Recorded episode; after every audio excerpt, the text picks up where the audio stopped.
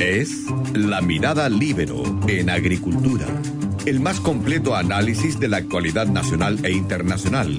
Conduce la periodista Magdalena Olea.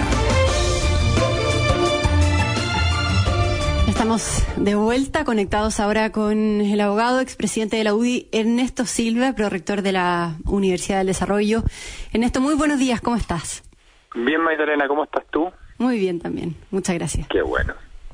Eh, Ernesto, hablemos de, la crisis que, que, se está produciendo en el oficialismo, producida por la aprobación el martes pasado de la Cámara de Diputados de, la reforma que permitiría el, el, retiro anticipado del 10% de los ahorros provisionales con el apoyo de 13 diputados de Chile Vamos, 4 de la UDI, 9 de Renovación Nacional.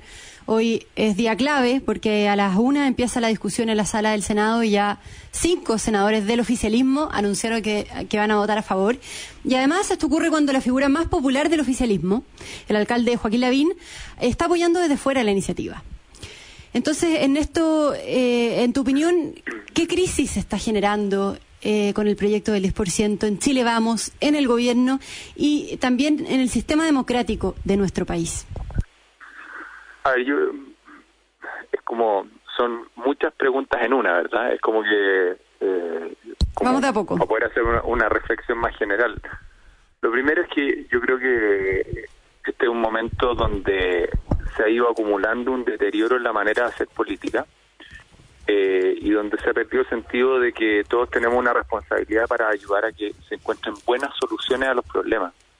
Eh, lo que hay acá con, la forma en que la oposición presenta esta solicitud del 10% es un, una manera que no cumple con los requisitos de la Constitución y si no se cumplen esta vez, que asegura que se cumpla mañana, que asegura que se pueda cumplir eh, cuando se quiera hacer una Constitución nueva o respetar las reglas. Y eso creo que hay que hay que poder decirlo y, y es negativo. Lo segundo es que el, el respecto al contenido del proyecto, hay es una, entiendo que la oposición lo que está buscando es hacerse cargo de una necesidad, que es una necesidad de angustia de familias de poder disponer de recursos en un momento muy excepcional. Y ahí yo veo dos cosas. La primera es que el instrumento es malo porque el, el ahorro previsional eh, es para las pensiones, no para otro fin.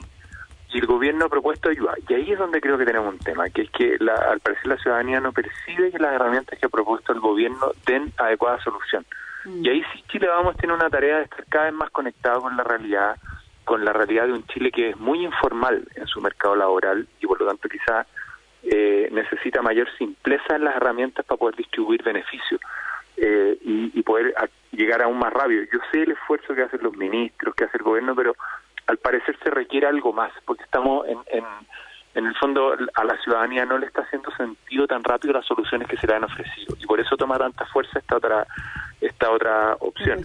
Eh, y, creo que eso, eso cuando pase esto, cuando este proyecto de ley que hoy día se vota en el Senado a partir de la una, cuando termine esta discusión del 10%, sí creo que hay una oportunidad para la coalición de decir en el fondo cómo puede tratar en unidad de retomar su contacto más fuerte con la clase media. ¿Ya? y ese vínculo que se necesita para poder generar eh, mayor impacto en un gobierno que ha enfrentado de manera razonable la pandemia, creo yo, que es algo muy difícil de enfrentar. Eh, lo tercero que, que, que yo veo en esta situación eh, es que se ha generado como un clima de buenos y malos. Y eso es inaceptable, eso tiene que terminar. Eh, como que hubieran algunos que están por, por, por ayudar y otros que están en contra de ayudar. Cuando esos climas se generan en los países es muy difícil desarrollar convivencia. Mira lo que le pasó al senador Lago usted uh -huh. por decir que quería hacer una mejora a un proyecto. Eh, y así le ha pasado a otras personas. Entonces, eso es algo que tiene que cambiar. Eh, y en ese contexto, efectivamente lo que ha pasado acá es que la coalición ha tenido una votación dividida. Eh, el presidente yo veo que está tratando de llamar a que se pueda actuar con más unidad. Y creo que los partidos, terminado este, este tema de hoy o mañana, o estos días, tienen que pensar cómo se proyectan para adelante. Se necesita, Magdalena, un nuevo trato. Y un nuevo trato no porque haya que quedarse en el poder, sino porque las personas están esperando. Y ahí conecto con un tema que el último que, que en esta primera como reacción, que es que eh, llegó el momento de acelerar con todos los resguardos, seguridad y prudencia, la forma de recuperar los empleos y reactivar inteligentemente. Creo que eso es la mejor política social que se va a poder hacer. Y en eso, con los cuidados y resguardos, creo que el gobierno de Chile vamos tiene una tarea por delante. Eh, y va a ser una política social relevante, promover el crecimiento, recuperar las actividades, facilitar el empleo y permitir que los hogares tengan ingresos para enfrentar momentos tan difíciles como los que viven. Ernesto Silva, eh, quiero preguntarte, porque tú la semana pasada asististe a una reunión en La Moneda, eh, junto con eh, Jacqueline Van ¿cierto?, para hablar con el presidente sobre estos temas. ¿Se puede contar algo sobre esta reunión? Eh, lo que, ¿Qué es lo que se habló con el Ejecutivo en esa instancia? En el, ese fue el sábado, no el que acaba de pasar, el anterior. El, presidente convocó por separado a los tres partidos eh, principales de la coalición. Eh, en el caso de la UDI, la presidenta de la UDI le pidió a expresidentes recientes, a Juan Antonio Coloma, Patricio Melero y a mí, que la acompañáramos con una señal de, de, unidad de la UDI para transmitir un poco al gobierno una mirada. Eh, y, en, y en eso que yo te diría que, que lo que hubo una conversación sincera el problema que estaban habiendo en la coordinación entre el gobierno y los partidos, donde el presidente hizo sus puntos de vista de lo que necesita los partidos para una buena coordinación y también la UDI le hizo ver la necesidad de que cuando se van a, por ejemplo, tomar decisiones difíciles, como ha sucedido en materias como el postnatal o en otras, la coalición actúe en conjunto y coordinada previamente. ¿eh? Eh, en términos de que muchas veces se defiende el proyecto y a última hora se requiere hacer ajustes y que esas decisiones se tomen en conjunto. Fortalecer un poco ese trato. Eso yo diría fue uno de los aspectos centrales. Eh, yo obviamente estaba en un contexto donde eh, había un esfuerzo, una búsqueda para evitar que el problema del 10% se siguiera hacia adelante. Lamentablemente no se logró. No se logró y la coalición eh, no, no, no ha podido darle los votos suficientes a su, al gobierno para que pueda detener este proyecto. Y eso obviamente requiere que todos nos revisemos la manera como se están tomando las decisiones. Mm. ¿Y, qué es lo que está sucediendo en ese sentido, en esto, Silva? Eh, y, y también que, eh, que, en eso en qué se enmarcan las declaraciones del alcalde Joaquín Lavín, que ha generado también molestia y tensión en el oficialismo. Se dice, de hecho, que él selló el futuro del proyecto del 10% en la Cámara de Diputados cuando criticó el plan del gobierno para la clase media. Y ahora está buscando este, este acuerdo que contemple esta triple PAC, eh, que es el plan para la clase media, el retiro de fondo y la reforma previsional. Eh, ¿Qué te parece eso? Yo, creo que el, el, alcalde Lavine es una persona que, que funciona desde, desde una lógica de conectar con medidas concretas para resolver problemas desde el sentido común. Eh, eh, en este caso en, en, particular yo creo que simplemente está constatando que lo del 10% ya estaba pasando. ¿ah? Eh, y, lo que plantea respecto a la medida del gobierno es cómo mejorarla, creo que no es el único, hay muchas personas que han planteado que la informalidad de mucho trabajo hace que la cobertura requiera ser perfeccionada y revisada. Eh, respecto al 10% ha hecho un planteamiento distinto a los partidos, sí, y eso ha generado una, una, una tensión y una dificultad, y en eso hay discrepancia, o sea, así lo ha dicho, por ejemplo, la presidenta de la U y así lo han dicho otras personas. Y respecto a lo último, que es el tercer punto que tú planteas, yo, yo entiendo que se va generando un ambiente para que, en el fondo, sí se avance en la reforma previsional. A mí me parece súper importante. O sea, fue un motivo de discusión fundamental en octubre pasado, el tema de las pensiones. El Congreso no logra sacar adelante ese tema, no facilita la gestión del gobierno. Quizá una de las cosas que ha surgido de este debate del 10% que a mí no me ha gustado, eh, tanto por la herramienta que se eligió como por lo que se propone, eh, que yo no lo comparto, eh, se ha generado conciencia que los fondos previsionales son de propiedad de las personas y que nadie le puede meter mano. Quizás entonces va a ser buena oportunidad para poder recuperar la idea de que los aumentos de cotización vayan en su totalidad o mayoría a las cuentas de capitalización individual, eh, no a fondos colectivos como en algún momento se ha planteado, y, creo que puede ser buen momento para acelerar esa tramitación también. Mm. Estamos conversando con Ernesto Silva, expresidente de la UDI. Eh, aún está eh, la incertidumbre de si el gobierno o los parlamentarios oficialistas van a recurrir al Tribunal Constitucional para frenar este proyecto del 10%, porque se ha planteado que la norma eh, que se introdujo a través de una disposición transitoria constitucional que fijó el quórum de los tres quintos fue algo que, que, se hizo de, forma incorrecta, digamos, no como la norma de seguridad social que involucraba los dos tercios. O sea, totalmente, porque sí, eso, yo, yo a ver, tú describes algo que yo creo que, que tienes toda la razón. O sea, si uno quiere hacer una modificación al sistema de seguridad social, en este caso retirando un porcentaje del ahorro en, en la cuenta individual, tiene que, eh, tiene que, eso se hace a través de una ley. Y esa ley, en el fondo, es iniciativa exclusiva del presidente de la República. Si uno quisiera hacer un mecanismo distinto para modificar la institucionalidad y quiere reformar la Constitución, no hace lo que se hizo en este caso, que es una norma transitoria, sino que hace, lo, hace una modificación en normas permanentes, que en ese caso además requiere un quórum distinto de dos tercios. Mm. Y por lo tanto yo creo que eso sí hay que poder explicarlo, hay que ejercer los recursos o acciones asociadas a eso, porque el cuidar las reglas del juego es lo que más protege a las personas. Y cuando no se cuidan las reglas del juego y las autoridades no respetan las reglas del juego, está en riesgo la libertad también y el respeto a las personas. Porque si no se respetaron esta vez, que asegura que se respeten en otros casos.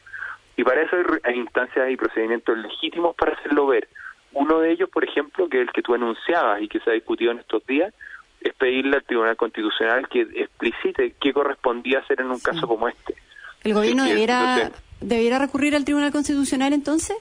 Yo creo que la coalición tiene que ir. O sea, pueden hacerlo los senadores, puede hacerlo el gobierno. Lo importante es que la coalición eh, ejerza esa acción, a mi juicio, para poder, eh, en el fondo, más allá del debate de fondo del 10% o no 10%, el mecanismo que se utilizó en este caso es totalmente inadecuado y no, no puede ser validado como mecanismo.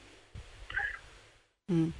Ernesto Silva, nos quedan tres minutos de conversación. Preguntarte por último eh, por, por eh, Nala Raín Mate, cierto que renunció este domingo a la, a la presidencia de Bópoli para empujar a una renovación de liderazgos en Chile Vamos para forzar el inicio de una nueva etapa. Su idea era que, bueno, que la presidenta de la UDI y el presidente de Renovación Nacional hicieran lo mismo, pero ellos ya rechazaron esa posibilidad. Eh, ¿Qué opinas, Ernesto, de, de, la renuncia de la Raín Mate? Y si piensas que debieran haber hecho lo mismo los otros líderes de la coalición. No, los presidentes partidos ya, ya tomaron posición. Yo yo lo que eh, lo que tomo de lo que, de lo que ha hecho Hernán Larraín, eh, más allá de, la renuncia o no de otro presidente partido, que ya es tema de los partidos tomar su decisión, es que sí se requiere acá que la coalición se siente a, a ordenarse, a revisar cómo se proyecta hacia adelante, a trabajar juntos, eh, a evitar que podamos tener situaciones de división como las que se han notado en estos días. Eso sí es un llamado que a mí me parece fundamental. Me parece fundamental porque esta es una coalición que en los últimos eh, 10 años o en la última década ha sido capaz de ofrecerle dos veces al país un conjunto de ideas y de liderazgo que le han hecho sentido a la mayoría de los chilenos. Y que sin embargo hoy día, después de lo que se vivió en octubre del año pasado, después de lo que se vivió con se ha vivido con esta pandemia, está en un mm. momento muy débil, con un gobierno debilitado, con una coalición en un momento difícil, entonces hay que sentarse a trabajar. Y acá, en el fondo, uno puede tomar el camino de las recriminaciones, uno pueden, se pueden tomar distintos. Yo soy de la idea de que Chile hoy día lo que está esperando son respuestas sensatas y concretas para poder progresar y resolver los problemas. Y es ahí donde se tiene que, desde un conjunto de ideas y valores, que están asociados a la libertad, al mérito, a la solidaridad y a la justicia, mejorar las respuestas para poder ofrecer caminos a Chile. Y eso creo que los líderes de Chile Vamos, en Evópoli, en Renovación Nacional, en la UDI, tienen una oportunidad muy importante. Siguen teniendo liderazgos que se proyectan hacia el futuro y además queda una tarea que yo creo que es muy desafiante, que es ayudar a sacar juntos a Chile adelante después de esta pandemia, ofrecer un camino de estabilidad, empleo y seguridad que permita que también las familias puedan mirar el futuro con optimismo, que es algo que hoy día no se está viendo y que es muy necesario. Mm. Pero lo de la raíz mate es una señal en ese sentido, Ernesto, o sea, fue un gesto hacia la moneda de, compartir responsabilidades con el presidente en la crisis. Sí, sí, yo creo que sí, yo creo que, fue una señal de decir acá todos somos responsables. En, el caso de, de, de Bópoli, lo asumió en primera persona, haciéndolo explícito. Eh, yo creo que por algo todos los partidos están reflexionando y hoy día lo que sí se hace necesario es que hay que construir un nuevo trato en la relación mm. entre los partidos como Chile, de Chile Vamos y en la relación también con el gobierno. ¿Hay, esperanza para eso? Porque hay que eh, enfrentar, o sea, viene un plebiscito y las municipales y muchas elecciones programadas para el próximo año. Sí, yo veo, yo veo que hay señales donde, a ver, ¿qué es lo que, qué es lo que sí veo? Lo que veo es que hay una izquierda que se ha radicalizado muchísimo se ha radicalizado muchísimo en sus posiciones, eh, que no está respetando la Constitución, que está arrastrando un debate de opinión pública donde, como comentábamos hace un rato atrás, Magdalena, hay buenos y malos, donde se pretende apuntar con el dedo, donde no hay ambiente de diálogo y por lo tanto sí veo que hay una oportunidad, porque yo creo que los chilenos no quieren eso. Los chilenos quieren más sensatez, quieren convicción, quieren convicción e ideas claras, pero quieren moderación para poder ir encontrando respuestas. Mm. Y en eso Chile Vamos, yo creo que tiene un espacio enorme para conectar con el sentido común, lo ha hecho ya en el pasado reciente y lo tiene que hacer ahora. Y espero que lo podamos hacer trabajando en unidad y las señales que se han dado en estos días ayudan a reflexionar. Y cada partido sabrá cómo lo toma para después proyectar a su trabajo conjunto con Chile Vamos. Ernesto Silva, expresidente de la UDI, prorector de la Universidad del Desarrollo, muchas gracias nuevamente por haber conversado en el programa. Muchas gracias a ti, que estés muy bien. Nos vemos. También Ernesto. Hasta la próxima. Yo me despido también de todos los auditores de Radio Agricultura y los invito, como siempre, a quedarse en sintonía con el programa del Checho Irán en Conectados. Muchas gracias. Fue La Mirada Libero en Agricultura. Una presentación de Piña Garcés Silva, pioneros del Valle de Leida. Y en Consorcio, estamos contigo en tus pequeños y grandes proyectos. Conducción, Magdalena Olea. Producción, Doris Mora.